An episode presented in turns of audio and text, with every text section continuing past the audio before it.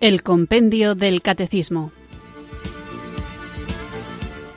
Un programa dirigido por el Padre Antonio López.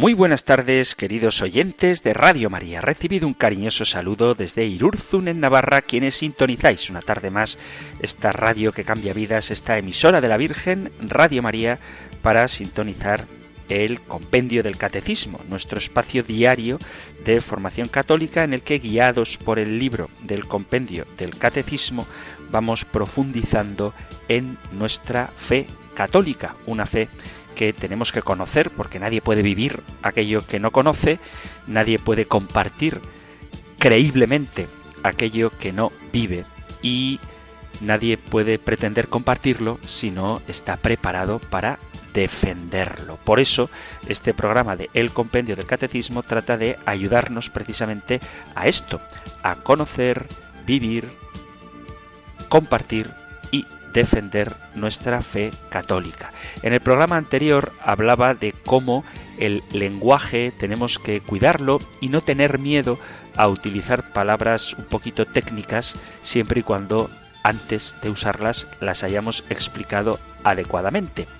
Y a este respecto me pasa habitualmente que hablando con católicos hacen justo lo contrario, es decir, que en vez de utilizar palabras cristianas con su profundo sentido teológico o con su hondo significado filosófico, utilizan lenguajes de otras realidades espirituales para referirse a la vida cristiana. Y esto es un gravísimo error.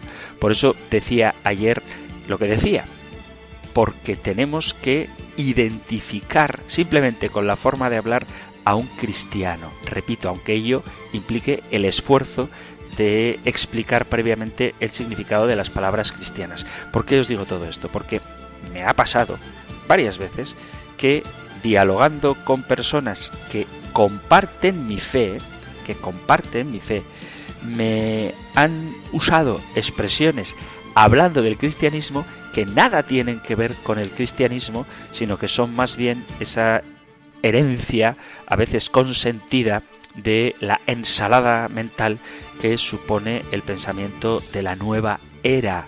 Por ejemplo, cuando hablamos de personas santas en cristiano, personas que viven de Dios, lo que se llama personas santas, hay quien, en vez de utilizar esta expresión, te hablan de personas de energía positiva o de un altas vibraciones o personas de alto espectro y al revés, cuando alguien resulta que está alejado de Dios, lo que nosotros llamaríamos pecador, que esa es la palabra cristiana del que vive alejado de Dios, pecador, pues en ciertos contextos se habla de que tiene bajas energías o de que tiene un espectro negativo o que tiene un aura oscura. Todo este tipo de lenguajes es totalmente ajeno a la vida cristiana. Y uno dirá, bueno, si lo que significa es lo mismo, da igual utilizar una palabra u otra.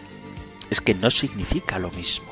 Porque cuando hablamos de energía negativa, estás hablando de energía que es un concepto físico que desafortunadamente se ha tratado de vincular con la espiritualidad simplemente para darle a esta, a la espiritualidad, un toque más de credibilidad, pensando que si se mezcla con la ciencia, entonces va a ser más asumida. Y esto no es verdad. La ciencia, ya hemos hablado muchas veces de esto, tiene su propio ámbito, la religión tiene el suyo y aunque ambas son compatibles, su objeto de estudio es diferente y por lo tanto no tiene mucho sentido mezclar las cosas. Cuando hablamos de santidad lo hacemos en fidelidad al lenguaje de la Sagrada Escritura, lo hacemos en fidelidad al lenguaje de la tradición y al lenguaje del magisterio. No podemos hablar de alto espectro o baja sintonía.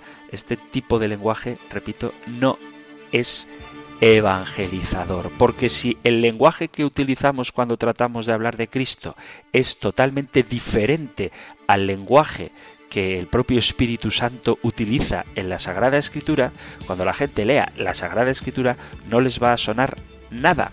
Sin embargo, si nosotros en nuestras conversaciones utilizamos palabras de la palabra de Dios, va a ser mucho más fácil que a la hora de la verdad la gente nos entienda y sobre todo entienda lo que Dios dice. Se trata, por tanto, de familiarizar nuestro entorno con el modo de expresarse que tiene la palabra de Dios, el modo de expresarse que tiene Dios en la escritura y también en la tradición. Daos cuenta de que estamos imbuidos de nueva era y este lenguaje pseudocientífico y estrategias de marketing que muchas veces utilizan son una auténtica fachada donde se esconde una verdadera charlatanería que puede ser muy destructiva. El principal desafío para las iglesias de hoy, para los evangelizadores de hoy, es la penetración de este pensamiento de la nueva era en la propia pastoral.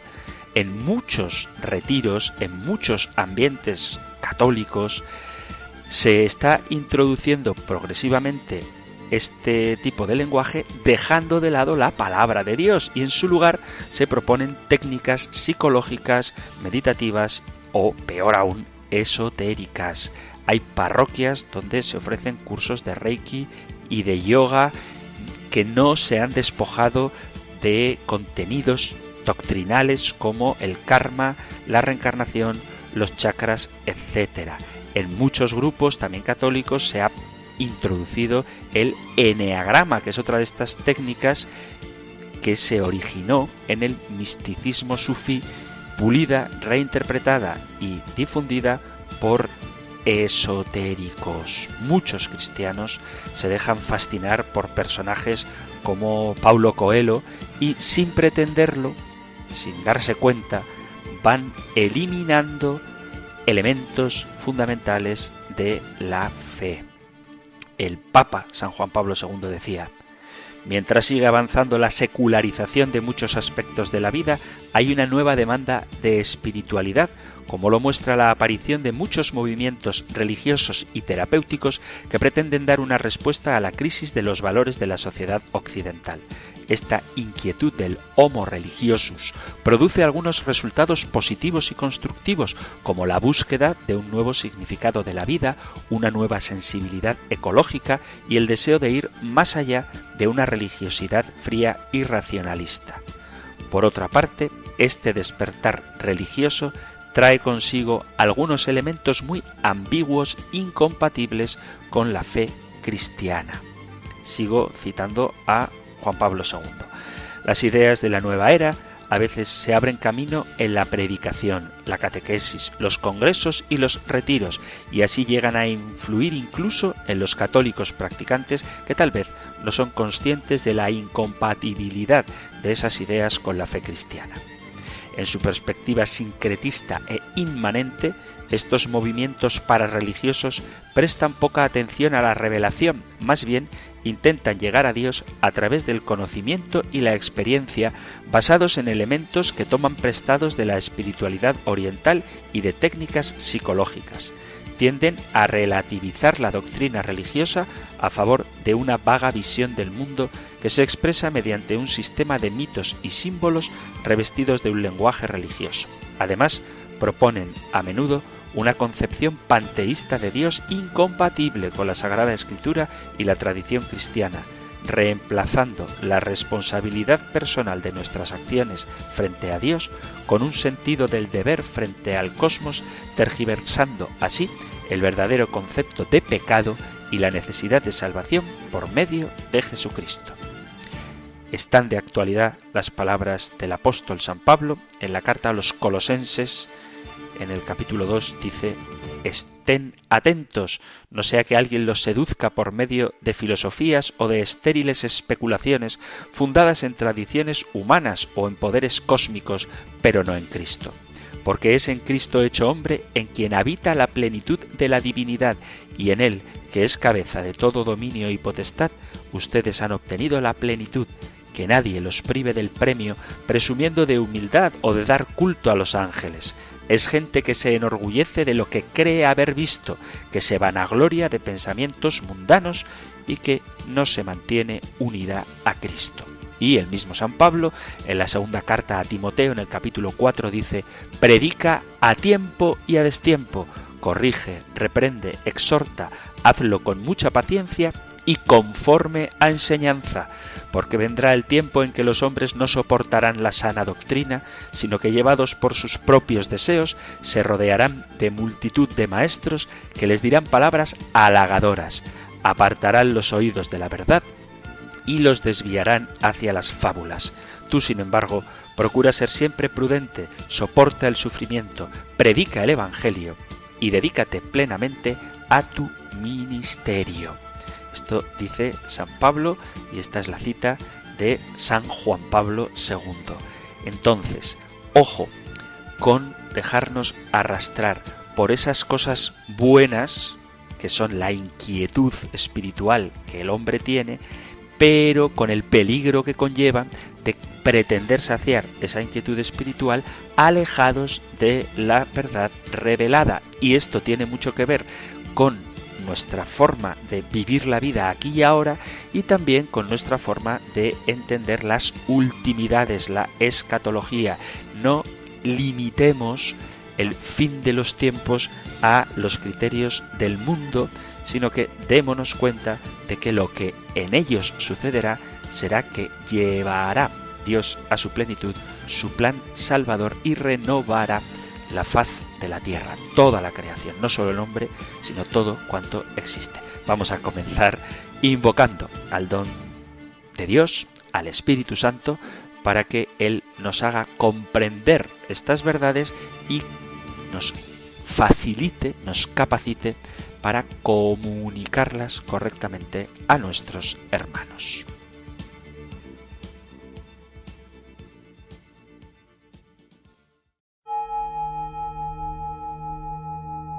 Ven Espíritu, ven Espíritu, ven Espíritu.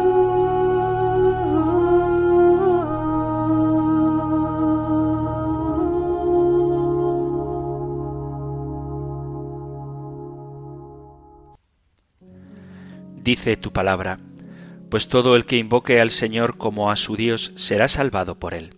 Ahora bien, ¿cómo van a invocar al Señor si no creen en él? ¿Y cómo van a creer en él si no han oído hablar de él? ¿Y cómo van a oír hablar de él si no hay nadie que se lo anuncie? ¿Y cómo va a haber quienes lo anuncien si no son enviados? Por eso dice la Escritura, qué hermoso es ver correr sobre los montes al mensajero que trae buenas noticias. Padre Celestial, derrama tu Espíritu Santo para que me inspiren estas palabras de las Sagradas Escrituras. Mueve en mi alma el deseo de renovar mi fe y profundizar en mi relación con tu Hijo, nuestro Señor Jesucristo, para que pueda verdaderamente creer y vivir la buena nueva. Abre mi corazón para que pueda oír el Evangelio y dame confianza para proclamar la buena nueva a los demás derrama tu espíritu para que me fortalezca y así pueda ser testigo del Evangelio en mi vida diaria por medio de mis palabras y acciones. Que en los momentos de dudas recuerde, si no yo, entonces, ¿quién proclamará el Evangelio? Si no es ahora, entonces, ¿cuándo se proclamará el Evangelio? Si no proclamo la verdad del Evangelio, entonces, ¿qué proclamaré? Dios nuestro Padre, te ruego por medio del Espíritu Santo pueda oír la llamada a la nueva evangelización para profundizar en mi fe, crecer en la confianza para poder proclamar el Evangelio y ser testigo valiente de la gracia salvadora de tu Hijo Jesucristo, que vive y reina contigo en la unidad del Espíritu Santo, un solo Dios, por los siglos de los siglos. Amén.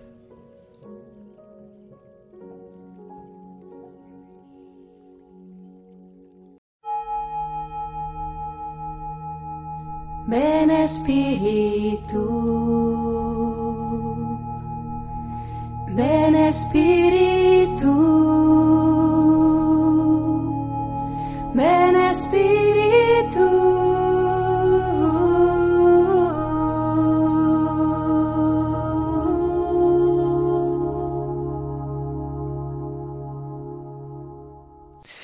Después de haber invocado juntos el don del Espíritu Santo, vamos allá con nuestro nuevo programa y hoy llegamos al final de la primera sección del compendio del catecismo, a la última de las preguntas de la primera parte del compendio del catecismo.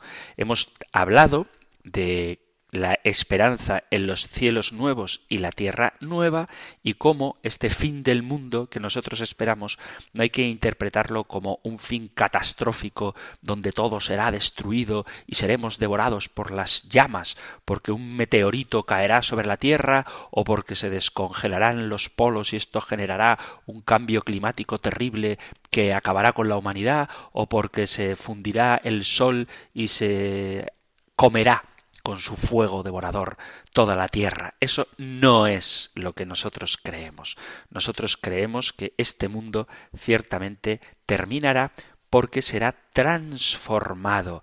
El universo entero, la creación entera, alcanzará la plenitud del reino de Dios, la realización definitiva del plan salvífico de Dios Padre que quiere que todo tenga a Cristo por cabeza, tanto lo del cielo como lo de la tierra, y Dios lo será todo en todos. En eso consiste la vida eterna y eso es lo que nos aguarda al final de los tiempos. Por lo tanto, no se trata de algo terrorífico, sino de algo que debemos anhelar con ansia y meditar en el fin del mundo, lejos de llevarnos a vivir en pánico, nos tiene que mover a la conversión sincera para que aquello que ha de ocurrir irremediablemente, nosotros estemos preparados para ello y lo vivamos con gozo. Quien conoce a Cristo no debe temer el fin del mundo, o habría que matizar, quien conoce a Cristo, quien ama a Cristo, quien se deja amar por Él,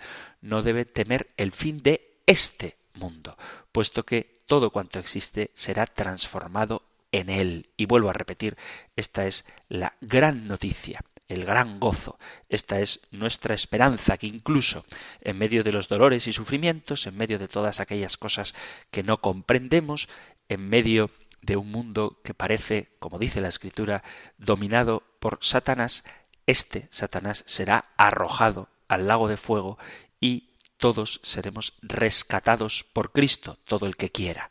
El que le rechace, pues el Señor que le ama respeta su libertad y tendrá que asumir las consecuencias de su elección.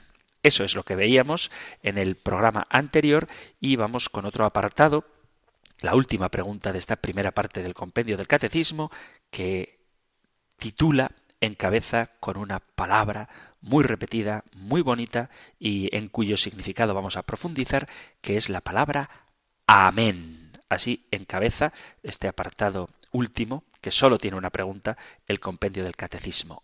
Amén. Lo que trataremos hoy lo encontráis en el Catecismo Mayor en los puntos 1061 al 1065. Nosotros escuchamos ahora la pregunta 217 del compendio del Catecismo. Número 217. ¿Qué significa el Amén con el que concluye nuestra profesión de fe? La palabra hebrea amén, con la que se termina también el último libro de la Sagrada Escritura, algunas oraciones del Nuevo Testamento y las oraciones litúrgicas de la Iglesia significan nuestro sí confiado y total a cuanto confesamos creer, confiándonos totalmente en aquel que es el amén definitivo, Cristo el Señor. Amén, una palabra que estoy seguro de que muchos utilizamos habitualmente, no solamente en la liturgia, sino también en nuestra oración personal. Es una palabra muy cortita y que ha pasado a nuestro lenguaje, a nuestro bagaje cristiano, sin traducción. muy habitualmente, demasiado habitualmente, se suele decir que amén significa así sea, y esto no está bien, no está bien. Ha habido más de una ocasión, incluso alguna vez he tenido la oportunidad con alguien que tenía confianza de corregirle y pedirle que cuando comulga no diga así sea en el lugar de amén. Hay gente que cuando recibe el cuerpo de Cristo dice así sea y eso no es correcto. ¿Por qué? Porque amén no significa que así sea, por más que personas con buena voluntad utilicen estas expresiones como sinónimas. ¿Qué significa amén? Amén es una palabra que procede del hebreo, que deriva etimológicamente del verbo amán, que se utiliza para confirmar algo, que se debería traducir no como así sea, sino como que conste, como esto es verdad. Pero tampoco es ese el mismo significado. Y es que esta palabra Amén no tiene una traducción exacta. Por eso ha llegado hasta nosotros tal cual. Lo mismo ocurre, por ejemplo, con palabras como aleluya o osana, que traducirlas sería empobrecerlas. Y decir así es o así sea como traducción o sinónimo de amén hace que pierda su fuerza original, ya que esta expresión significa algo mucho más fuerte, mucho más potente. Por eso los judíos y los cristianos hemos mantenido la palabra amén porque cualquier traducción empobrecería su sentido original que está relacionado directamente con Dios. Pronunciar amén significaría que damos por verdadero lo que se acaba de decir, expresa la solidez, la confianza y la fidelidad que tenemos en Dios. Así sea, sin embargo, así con subjuntivo, indica más bien una expresión de deseo en lugar de una afirmación de fe. Por eso no se puede sustituir el amén por el así sea. Te digo, el cuerpo de Cristo, así sea. Pues ojalá. ¿eh? Que no, que tengas un buen viaje, que no llueva mañana cuando te vayas a dar un paseo en bici. Así sea. Ojalá que no llueva. Pues no, este no es el significado. El significado de la palabra amén confirma que aquello que se acaba de escuchar es verdad. Sin embargo, así sea, más bien significa que deseas que eso que se ha dicho ocurra. Por eso hay que tener clara la diferencia y no tratar de traducir la palabra amén como un simple así sea. Para nosotros es muy considerado, y lo vamos a ver detenidamente, que Jesús mismo es llamado amén o el amén de Dios en el Nuevo Testamento. En el libro del Apocalipsis dice el capítulo 3 versículo 14, habla el testigo fiel y veraz, el amén. Jesucristo es el amén, el testigo fiel, porque en él todo es un sí a Dios y por él podemos decir amén para gloria de Dios, como dice la segunda carta a los Corintios en el capítulo 1, versículo 20. El amén es fidelidad, es verdad, es decir, sí. Y esto alude a la raíz hebrea emet, de donde procede nuestro amén, que se puede traducir como verdad, certeza o fidelidad. El uso de esta palabra es muy frecuente en todas las sagradas escrituras. Por ejemplo, sirve para sellar, para firmar una alianza. Dice el profeta Nehemías, Así sacuda Dios fuera de su casa y de su hacienda a todo aquel que no mantenga esta palabra. Así sea sacudido y despojado. Toda la asamblea respondió Amén y alabó al Señor, y el pueblo cumplió estas palabras. Además, esta expresión significa también adoración, alabanza y acción de gracias. Dice el primer libro de las Crónicas, en el capítulo 16, Bendito sea el Señor Dios de Israel, desde siempre y por siempre. Todo el pueblo respondió, Amén, aleluya. Libro de Crónicas, primer libro de Crónicas, capítulo 16, versículo 36. Y también algunos libros, algunos salmos del Salterio terminan así. Por ejemplo, el Salmo 71 dice, Bendito sea el Señor Dios de Israel, el único que hace maravillas, bendito por siempre su nombre glorioso, que su gloria llena la tierra. Amén, amén. O la adoración tras la lectura de la ley, por ejemplo, en el libro de Nehemías, en el capítulo 8, versículo 6, dice, Estras bendijo al Señor Dios grande, y todo el pueblo, levantando las manos, respondió, Amén, Amén. Después se inclinaron y adoraron al Señor rostro en tierra. En el cielo, según dice el autor del Apocalipsis, San Juan, Amén y Aleluya unidos expresan la adoración y la continua alabanza a Dios y al Cordero. Dice el capítulo 7 del Apocalipsis, se postraron delante del trono, rostro en tierra, y adoraron a Dios diciendo, Amén. La alabanza y la gloria y la sabiduría y la acción de gracias y el honor y el poder y la fuerza son de nuestro Dios por los siglos de los siglos. Amén. El mismo Apocalipsis, en el capítulo 19, nos enseña como los veinticuatro ancianos y los cuatro seres vivientes se postran y adoran a Dios que está sentado en el trono diciendo Amén, aleluya. Además de este sentido de fidelidad y de verdad, además de este sentido de adoración y alabanza a Dios, la palabra amén tiene también el sentido de verdad y afirmación rotunda, no de deseo de que algo se suceda, no de deseo de que algo ocurra, sino de confirmar aquello que se está diciendo. Por ejemplo, Jesús muchas veces utiliza esta expresión en su predicación. Tenemos la traducción más contemporánea, dice, en verdad, en verdad os digo, pero la Sagrada Escritura dice, amén, amén, dico vobis, en verdad, en verdad os digo, amén, amén os digo. De hecho, se identifica este amén con Cristo mismo, a quien se llama el amén de Dios, testigo de la verdad. Por eso no se traduce, porque es una palabra que tiene mucha fuerza y traducirla haría que perdiera esa fuerza que tiene.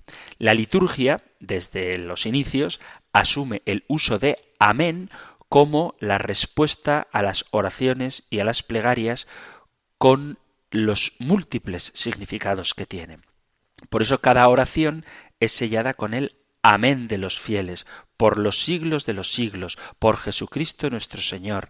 Estas conclusiones que provocan el Amén de todos. De hecho, muchas veces cuando se lee, por ejemplo, alguna carta de San Pablo que termina diciendo por los siglos de los siglos amén, la gente responde el amén automáticamente. El que vive y reina por los siglos de los siglos, amén.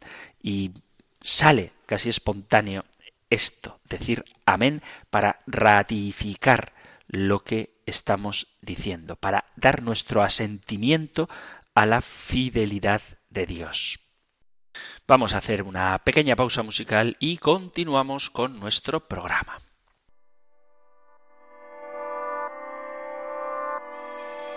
Hey, estés donde estés. Necesito que vengas ahora que mi mundo está al revés. Hey, eso ya lo sé. Que solo te busco y te llamo cuando no me dan los pies. Hey, dime si es verdad que por la noche me cuidas en medio de la oscuridad. Hey, soy yo otra vez. Solo sé que tengo miedo, pero no sé bien de qué. Que nadie me cuida como tú me cuidas. Que nadie me ama como tú me amas. Que nadie se mueve sin que tú estés viendo. Que nadie se salva si no está en tu reino. Amén. Aquieta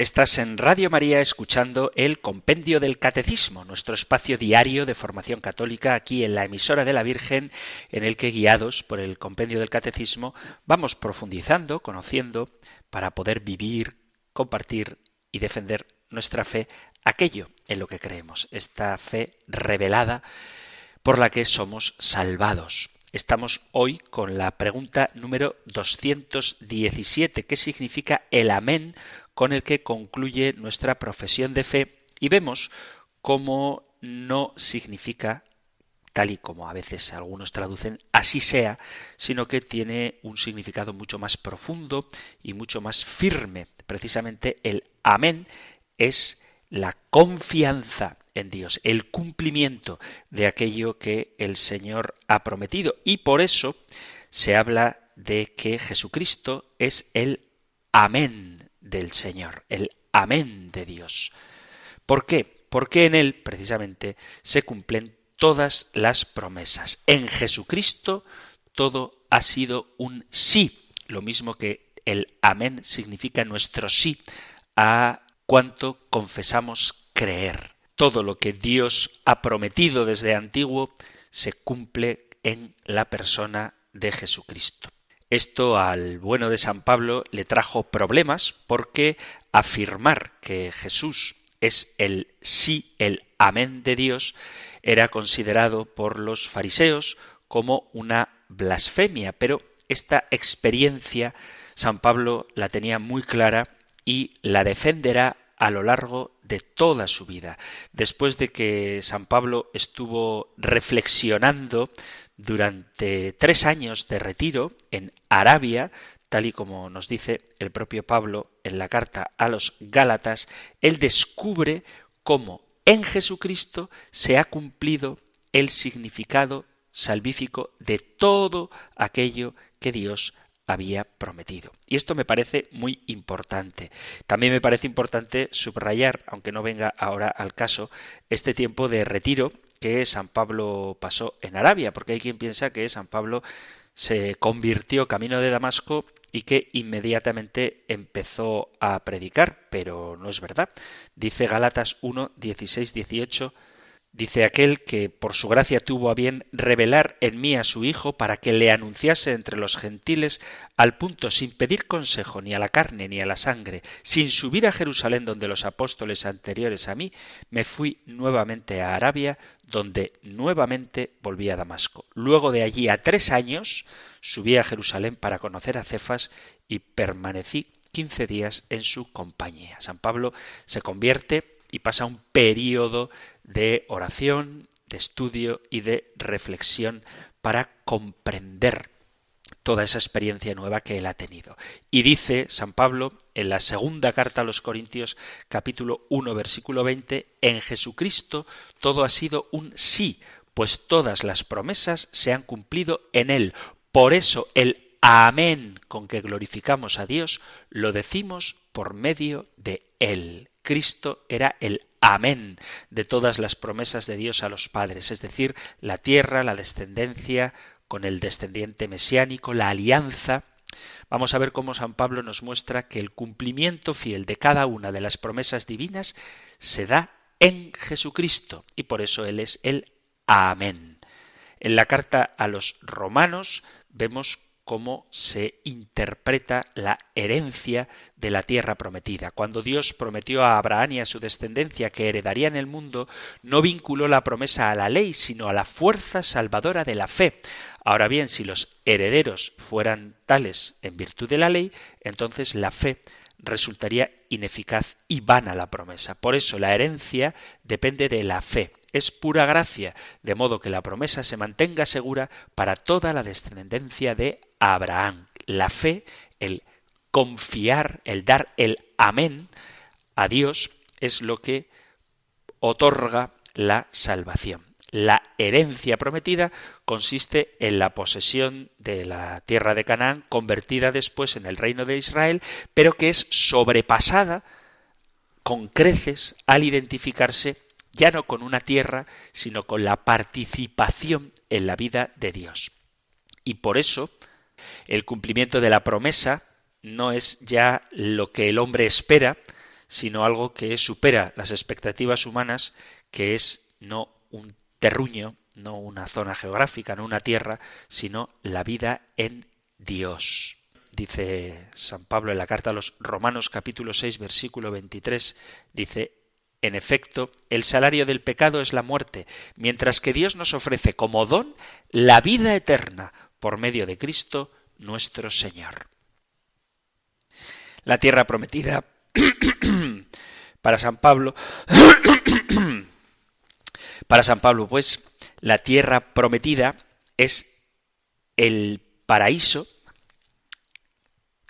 San Pablo, pues, identifica la vida eterna con el paraíso prometido por Dios, tal y como aparece descrito al principio del libro del Génesis, con Adán y Eva compartiendo como heredad propia la misma morada de Dios en perfecta armonía con el cosmos, con el mundo entero, armonía que fue perdida a partir del momento en que el hombre cae en el pecado con la pretensión de poseerla alejado de Dios. Pero Pablo va más allá y proyecta el cumplimiento de la promesa de la tierra al cosmos entero. Por eso es muy importante lo que hablábamos en los programas anteriores de que el mundo no es destruido, sino que el cosmos, el universo entero, es renovado, es transformado. Dios prometió a Abraham y a su descendencia que heredarían el mundo, dice la carta a los romanos en el capítulo 4. Es por eso que la creación misma espera anhelante que se manifieste lo que serán los hijos de Dios, condenada al fracaso no por su propia voluntad, sino por aquel que así lo dispuso, Adán, la creación entera vive en la esperanza de ser también ella liberada de la servidumbre de la corrupción para participar en la gloriosa libertad de los hijos de Dios. Carta a los Romanos, capítulo 8, versículo a partir del 19. Por eso Jesús es el amén de la promesa de la tierra, de la tierra prometida, que ya no es un lugar, sino que es la vida misma de Dios. Jesús es el amén de Dios en el cumplimiento de la promesa de la descendencia. Dios había hecho una alianza con su pueblo, pero ahora en Cristo se comprende que el verdadero judío lo es por dentro y la genuina circuncisión es la del corazón. Dice la carta a los romanos en el capítulo 2, versículo 29. Y en el capítulo 3 de la carta a los romanos, versículos a partir del 21, dice, Ahora, con independencia de la ley, se ha manifestado la fuerza salvadora de Dios, que por medio de la fe en Jesucristo alcanzará a todos los que crean. Ya no hay distinción. Todos pecaron y todos están privados de la gloria de Dios, pero ahora Dios los salva a todos gratuitamente por su bondad en virtud de la redención de Cristo. Por eso Jesús es el cumplimiento de esta promesa de la descendencia, que ya no está limitada solo al pueblo de Israel, sino a todos los que creen en Jesús. Dice también San Pablo, sigo con él, en la carta a los Romanos en el capítulo 7, a partir del versículo 14, pues aunque la ley pertenezca a la esfera del espíritu, yo soy un hombre acosado por apetitos desordenados y vendido al poder del pecado y no acabo de comprender mi conducta, pues no hago lo que quiero, sino lo que aborrezco. Pero si hago lo que aborrezco, estoy reconociendo que la ley es buena y que no soy yo quien lo hace, sino la fuerza del pecado que obra en mí, y sé muy bien que no hay en mí, es decir, en mis miembros, cosa buena. En efecto, el querer el bien está a mi alcance, pero no el hacerlo, pues no hago el bien que quiero, sino el mal que no quiero. Y si hago el mal que no quiero, no soy yo quien lo hace, sino la fuerza del pecado que actúa en mí. Así que descubro la existencia de esta ley. Cuando quiero hacer el bien, se me impone el mal. En mi interior me complazco en la ley de Dios, pero experimento otra ley que lucha contra el dictado de mi mente y me encadena a la ley del pecado que está en mí. Desdichado de mí, ¿quién me librará de este texto de muerte? Y este pasaje que he leído habla de la universalidad de la descendencia contra esa interpretación puritana que tiende a excluir a los débiles al condicionar las promesas a solamente los fuertes. En esta debilidad se encuentra todo ser humano en su fragilidad hecha de barro, como Adán. Pero Pablo eleva esto en la fidelidad de Dios realizada en Jesucristo. Dice, sigo con Romanos 7, desde el versículo 25 ahora, tendré que agradecérselo a Dios por medio de Jesucristo. Ya no pesa, por tanto, condenación alguna sobre los que viven en Cristo Jesús. Si Dios está con nosotros, ¿quién estará contra nosotros? Por eso estoy seguro de que ni muerte, ni vida, ni ángeles, ni otras fuerzas sobrenaturales, ni lo presente, ni lo futuro, ni poderes de cualquier clase, ni lo de arriba, ni lo de abajo, ni cualquier otra criatura podrá separarnos del amor de Dios manifestado en Cristo Jesús, Señor nuestro. Este amor que se manifiesta en Cristo es el cumplimiento fiel, el amén de todas sus promesas. En definitiva, Jesús es el amén de Dios porque en él se cumple plenamente la alianza prometida. Hay que reinterpretar esa alianza esa nueva alianza que ya anticiparon Jeremías y Ezequiel.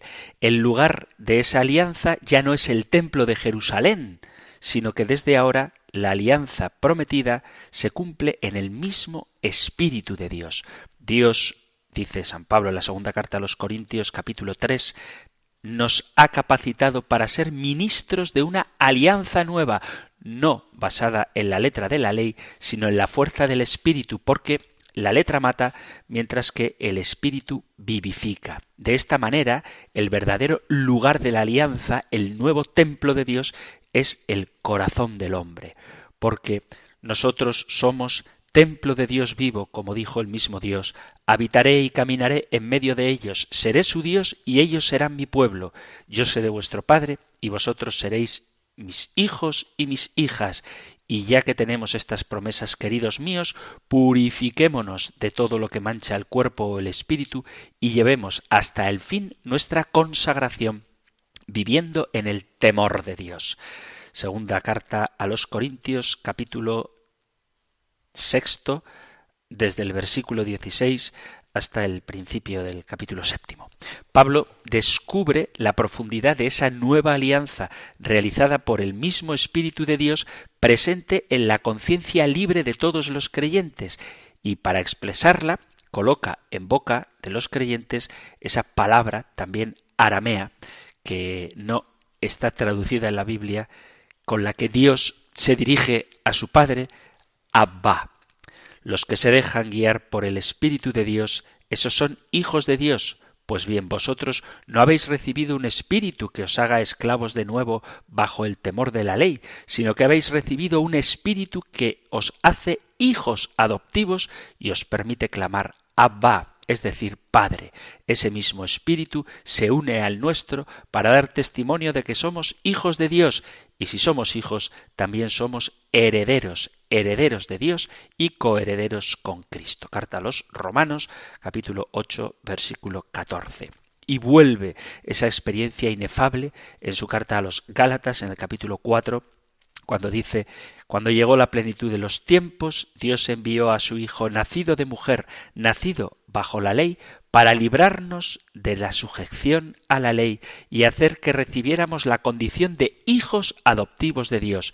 Y la prueba de que sois hijos es que Dios envió a nuestros corazones el espíritu de su Hijo que clama Abba, es decir, Padre, de suerte que ya no eres siervo, sino hijo, y como hijo también heredero por gracia de Dios. Esta realidad nueva, vivida en la fe, es lo que ratifica a Jesús como el Amén de Dios, que trasciende la propia naturaleza humana y nos hace participar de la vida divina. Por eso se habla de la dimensión teologal del don de la fe que trasciende los condicionamientos propios de la conciencia y la libertad humana con sus decisiones autónomas y sus esfuerzos por conectarse con lo divino. Es el Espíritu mismo quien viene en nuestra ayuda, pues nosotros no sabemos orar como conviene. El Espíritu es quien intercede por nosotros con gemidos inefables y Dios, que examina los corazones, conoce el sentir de ese Espíritu que intercede por los creyentes según su voluntad. Jesús es el amén de Dios porque en Él, o gracias a Él, hemos recibido el Espíritu Santo y la presencia del Espíritu en el corazón humano permite al hombre trascender su propia decisión creyente al hacer que, siendo suya, sea infinitamente más que suya por la presencia del mismo Espíritu de Dios en el corazón del hombre, presencia que es lo que llamamos la gracia. El término que utilizamos para hablar de gracia, que utiliza San Pablo para hablar de gracia, es haris, que se puede definir como ese amor gratuito, esa presencia del Espíritu Santo. Este término es muy rico y San Pablo utiliza muchas veces la gracia, el amor gratuito de Dios y la paz esté con vosotros.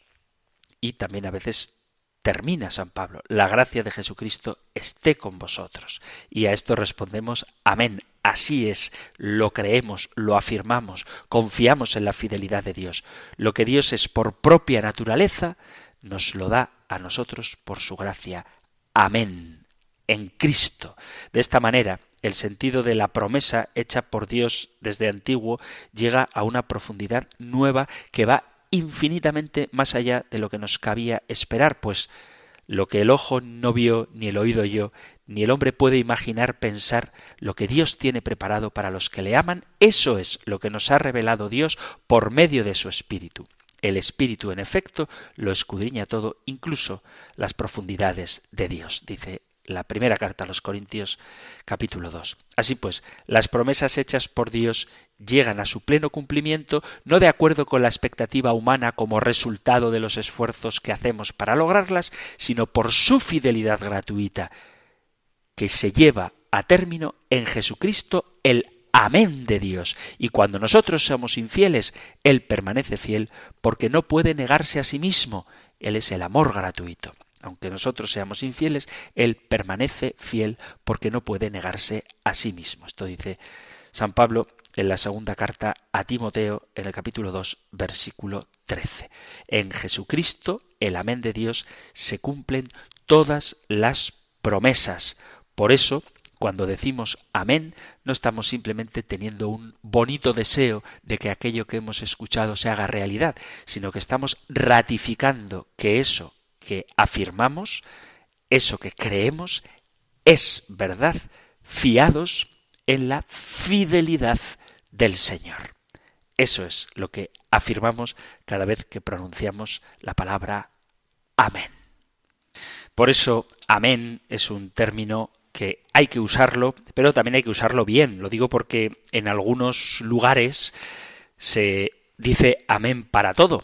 Incluso cuando el predicador está haciendo preguntas o cuando está poniendo algún ejemplo, enseguida la gente clama amén. Y no, no se trata de decir simplemente amén a todo, sino a aquello que realmente expresa la fidelidad de Dios. O también, como decía antes, la alabanza. Y a este propósito me gustaría terminar dando un pequeño matiz de algo que muchas veces me ha tocado corregir, y es que durante la misa no se dice amén al final del Padre nuestro. No se dice amén al final del Padre nuestro. La palabra amén la utilizamos para concluir las oraciones. Cuando rezamos el Padre nuestro solos, podemos decir amén, o cuando lo rezamos en el rosario, podemos decir amén. Pero durante la misa esto cambia. Debemos tener en cuenta que el Padre nuestro es la única oración que está integrada en la misa que forma parte del rito de cada misa y no decimos amén al finalizar el Padre Nuestro porque por ser parte de la liturgia la oración todavía no ha concluido. Cuando la asamblea, es decir, cuando nosotros terminamos diciendo y líbranos del mal, el sacerdote continúa, líbranos Señor de todos los males. Esto se llama el embolismo y es una oración que recoge y desarrolla la oración precedente, es decir, el Padre Nuestro. Esto quiere decir que cuando nosotros terminamos el Padre Nuestro, el sacerdote continúa con el Padre Nuestro. Líbranos, Señor, de todos los males y concédenos la paz en nuestros días. Por esta razón, cuando rezamos el Padre Nuestro en la misa, no debemos pronunciar amén como solemos acostumbrar a hacerlo cuando rezamos solos, porque no concluye con la oración del Padre Nuestro la referencia al Padre Nuestro, porque el embolismo, la oración que sigue después, está enlazada con la oración que Jesús nos enseñó. Queridos amigos, queridos oyentes, el sí fiel de Dios que nos ha dado en su Hijo Jesucristo se injerta en el amén de la Iglesia que resuena en todas las acciones de la liturgia. Amén es la respuesta de fe con la que concluye siempre nuestra oración personal y comunitaria y que expresa nuestro sí a la iniciativa de Dios. Por eso os animo a que no respondamos de forma rutinaria diciendo amén en la oración, sino que nos fijemos en su significado más profundo. Esta palabra, que deriva del amán en hebreo, significa hacer estable, consolidar, estar seguro, decir la verdad, en definitiva, expresar la adhesión a Dios. Nosotros estamos llamados en la oración a decir sí a Dios, a responder este amén de la adhesión, de la fidelidad a Él a lo largo de toda nuestra vida. Una fidelidad que no podremos conquistar con nuestras fuerzas, que no es fruto de nuestro mérito, sino que proviene de Dios y que está fundada en el sí de Cristo que afirma mi alimento es hacer la voluntad del Padre. Debemos entrar en este sí, en este amén, entrar en este Cristo, en la adhesión a la voluntad del Padre para llegar a afirmar que ya no vivimos nosotros, sino que es Cristo quien vive. Así, el amén de nuestra oración debe envolver y transformar toda nuestra vida en una vida fiada en Dios, en la fidelidad de Dios, en el consuelo que Dios nos da, en una vida inmersa en un amor eterno e inquebrantable, en un amor que es el amén, pura fidelidad, que se ha manifestado en la persona de Jesucristo y que nosotros respondemos a esa fidelidad de Dios con nuestro amén. Me fío de ti, creo que esto es cierto, confío en que lo que has dicho se cumple. Esto es el amén. Si queda alguna cuestión por aclarar, si hay algo que no os haya resultado del todo nítido, si queréis compartir cualquier testimonio, sabéis que tenéis a vuestra disposición el correo electrónico compendio arroba radiomaria.es, compendio arroba radiomaria.es o el número de teléfono para WhatsApp 668 594 383 668 594 383.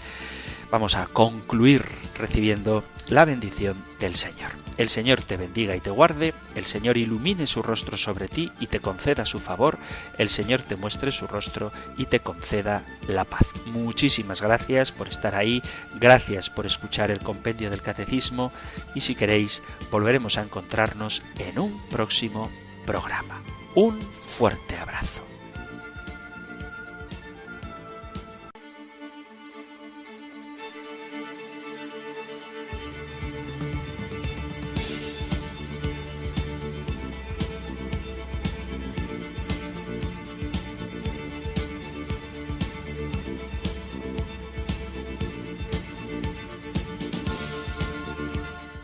El Compendio del Catecismo. Un programa dirigido por el Padre Antonio López.